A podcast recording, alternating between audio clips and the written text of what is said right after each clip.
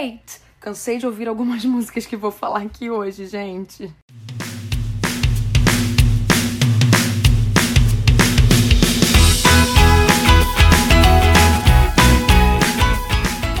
Estou de volta com mais um episódio do Diário de uma K-Popper aposentada. E dessa vez vou falar sobre algo que eu chamei de efeito Momoland. Ou seja, músicas que acabam seguindo a mesma fórmula depois que uma faz sucesso e ajuda um grupo a finalmente romper para um sucesso maior ainda. Resumindo, o efeito Momoland é quando um grupo lança uma música que não é muito diferente da primeira e você acha que está escutando a mesma coisa, mas sente que tem algum distúrbio na força. Pode ficar tranquilo que isso não é uma exclusividade do Momoland, eu não estou falando mal do Momoland, eu só usei esse nome porque foi o caso mais recente que veio à minha cabeça e aconteceu nesse ano. Então estamos em dezembro, ainda dá tempo de falar sobre ele. Durante esse episódio, eu falarei ainda do efeito Exit, efeito Cube e efeito SM. Até porque esse tema acontece bastante, rende muito, e se eu continuar procurando diferentes casos, eu tenho certeza que eu vou encontrar. Mas eu decidi seguir os que compartilham de um padrão em especial. Sem spoilers, já já vocês vão descobrir o que, que é, e não existe mistério algum, porque não é nada fora desse mundo.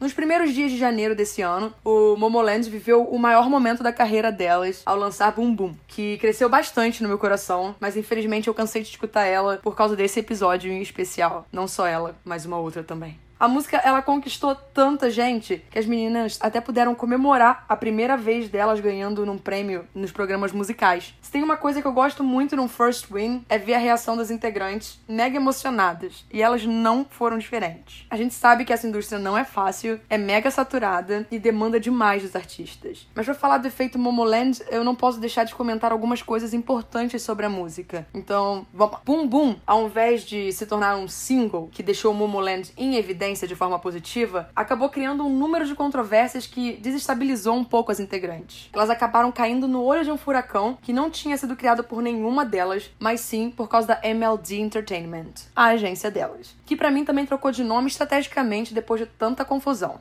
Tô de olho. A primeira problemática veio quando os internautas coreanos apontaram a umas similaridades gritantes que Boom Boom tinha com uma música chamada Mimimi, de um girl group russo chamado Cerebro, que foi lançado lá em 2013. Ficou tão esquisito que o grupo russo publicou no Instagram o começo do vídeo do Momoland com a legenda O mundo está lentamente plagiando músicas da Rússia. E as coisas pioraram mais ainda quando você percebe que elas fizeram um cover dessa música no Finding Momoland, o programa delas e que Mimimi foi sucesso na Coreia durante um tempo, até porque tocou em diversos programas do país vários padrõezinhos acontecendo, aquele alerta, aquelas bandeirinhas vermelhas gritantes, tem algo acontecendo, tem algo acontecendo. Aí uma coisa é você pegar uma inspiração, um sample com consentimento, e a outra é ser mais descarada. E o Shin Sadong Tiger, é o produtor da música, ele, acabou respondendo essas acusações da seguinte forma: abre aspas. A parte da introdução da música pode soar familiar por causa das similaridades de gênero e o solo de guitarra, mas a melodia e a progressão dos acordes são completamente diferentes. Parece que esse mal entendido surgiu por causa da linha do baixo e a progressão de quatro acordes que são características comuns no gênero de retro house e swing eletrônico. Fecha aspas. Minha opinião rapidinha, completamente diferentes é uma ova. É uma expressão um pouco ousada, tendo em vista que é muito similar. O uso do saxofone claramente deu uma melhorada na melodia, mas ainda assim é feio. Moço, tá feio. E os fãs que tentam defender isso, galera, a culpa não é do grupo. Vocês precisam entender que elas acabam sofrendo as consequências que não é uma culpa delas. Mas a gente não pode defender absurdos. São coisas óbvias. Não podemos ser surdos e cegos. A gente tem que entender o que tá acontecendo. Aí essa declaração dele para mim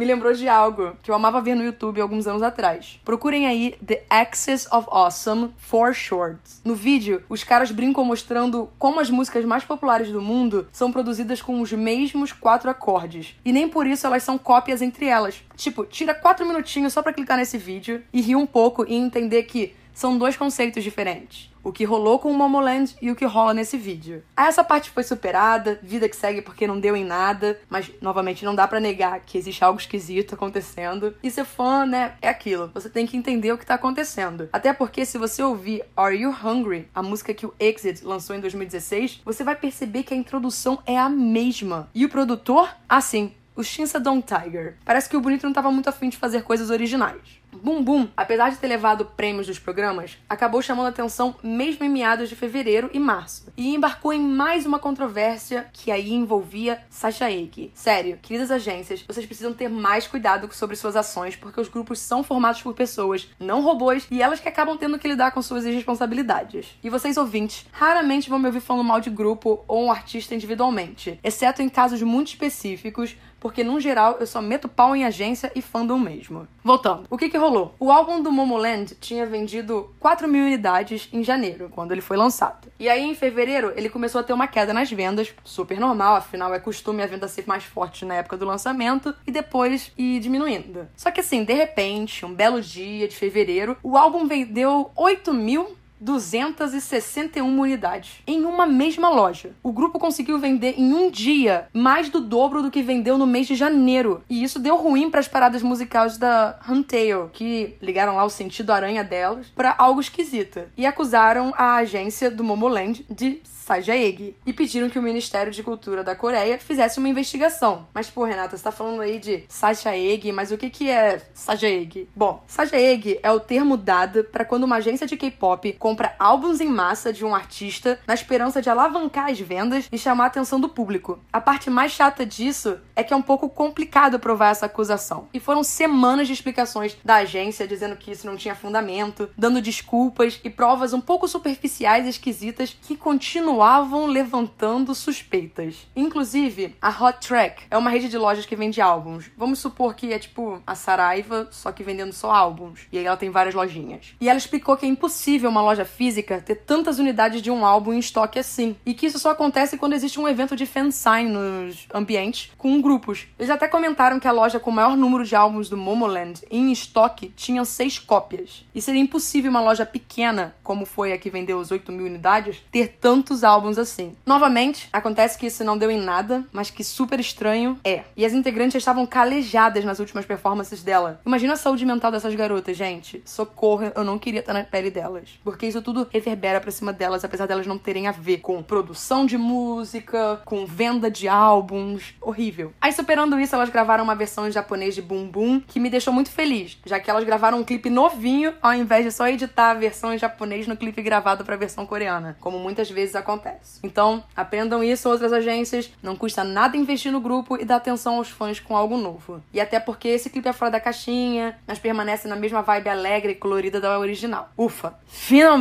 vamos falar do efeito Momoland. Desculpa, gente, mas é que eu tinha que explicar o que, que rolou antes da gente chegar aqui em Bam, o último single delas lançado em junho desse ano. O lance é que elas lançaram a música e eu tava até aqui em casa de boa quando eu fui ouvir e fiquei um pouco perplexa. Mas aí a internet e vários conhecidos não me decepcionaram porque eu não sou um floquinho especial e outras pessoas também pensaram o mesmo. Bam é exatamente parecida com Boom Boom, que já teve sua cota de problemas. Para que mais problemas? A música lançada após o grupo chamar bastante atenção com Boom Boom segue a mesma fórmula. Até aí tudo bem, elas cativaram o público com algo, então vamos manter a mesma estética, o mesmo padrão para conseguir o mesmo efeito. Mas não foi bem isso. Bam não só investe nos mesmos elementos sonoros, como sua introdução, o ritmo, a parte de transição e o rap, como também aposta em uma coreografia similar. A culpa da música novamente é do Shin Dong Tiger, que vai ser o fator comum em quase tudo que eu falar aqui ainda. Mas da coreografia, a agência delas duvida da capacidade do grupo por um acaso, porque eu tenho certeza que elas conseguem fazer muito melhor do que serem obrigadas a repetir uma receita sem fim. Aí acontece que na hora da execução de Bam, o resultado final, ela acaba não saindo realmente igual porque falta originalidade, falta o chan e por consequência ela não repercute da mesma forma que a primeira música. E para mim, Boom Boom, apesar dos problemas que eu comentei antes, ela é muito superior a Bam, porque Bam tentou ser o que Boom Boom foi e falhou. Sim, eu sei que tem gente que gosta muito dela, mas sei lá, porque eu deveria me contentar com a versão 1.1 com bugs quando a 1.0 tava boa. Aí já que eu mencionei a versão japonesa de Boom Boom, aí eu tenho que falar da versão japonesa de Bam também. Elas gravaram um clipe novo pro lançamento e novamente, sim, isso é uma coisa boa e certa para se fazer. Invistam nos seus grupos, não coloquem só uma outra versão no mesmo clipe, sabe? Parem de fazer isso, isso é chato. Mas assim que eu terminei de ouvir Bam e ter meus pensamentos ainda dentro do campo Momoland, a minha cabeça começou a viajar para três anos anos antes, porque eu já tinha visto essa história acontecendo com um outro grupo. Não os dramas e o escândalo e a controvérsia, mas a similaridade. Aí eu lembrei do efeito Exit, quando elas lançaram Up and Down em 2014 e conseguiram um sucesso que elas ainda não tinham conquistado até então. E esse sucesso rolou cinco meses depois do lançamento da música, porque uma fancam da Honey dançando ela viralizou na internet. Elas ganharam prêmios nos programas musicais em janeiro de 2015, com uma música lançada em agosto de 2014. Olha que maneiro. Aí eu fiquei muito feliz por elas, por causa disso, porque a música é boa. Palmas pro Shin Sadong Tiger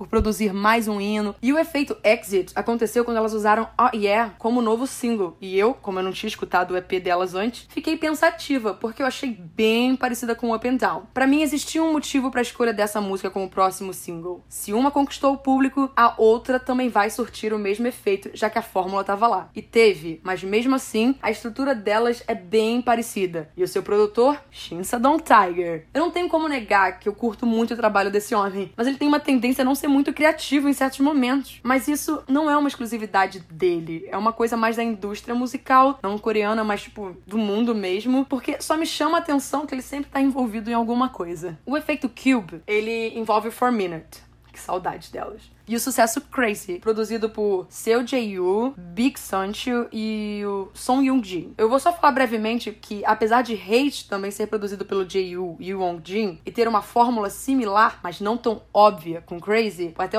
porque o maior motivo dela não ter entrado no efeito 4 Minute é por causa do Skrillex, que sim, ele esteve envolvido na criação de Hate, mas ele acabou levando o single para um outro lado, que deixou um pouco diferente de Crazy. O efeito Cube aconteceu mesmo quando CLC lançou Hobby Goblin, a única única música do EP Cry Style, produzida pelas mesmas pessoas de Crazy. Aí eu ouvi, na hora eu pensei, cara, essa música é a irmã perdida de Crazy, sem tirar nem pôr nadinha. E pior, ela com certeza era uma música feita para o 4 Minute. Arrisco dizer que idealizada na mesma época e ninguém suspeitou que ia rolar um desband do grupo. Aí ela ficou lá e depois reaproveitaram. Até porque a Ryuna ajudou a descrever uma parte das duas músicas. E quando o CLC estava se preparando, ela esteve mais que envolvida em treinar as integrantes para esse conceito e ajudar elas a treinar nas expressões que elas deveriam fazer no clipe e afins. Essa música grita 4 Minutes e eu acredito fielmente que ela foi reciclada para uma reformulação na imagem do CLC com o 4 Minutes fora de cena. A música, ela foi suficiente suficiente para fazer as pessoas olharem pro CLC com novos olhos. E até hoje é a de maior sucesso delas.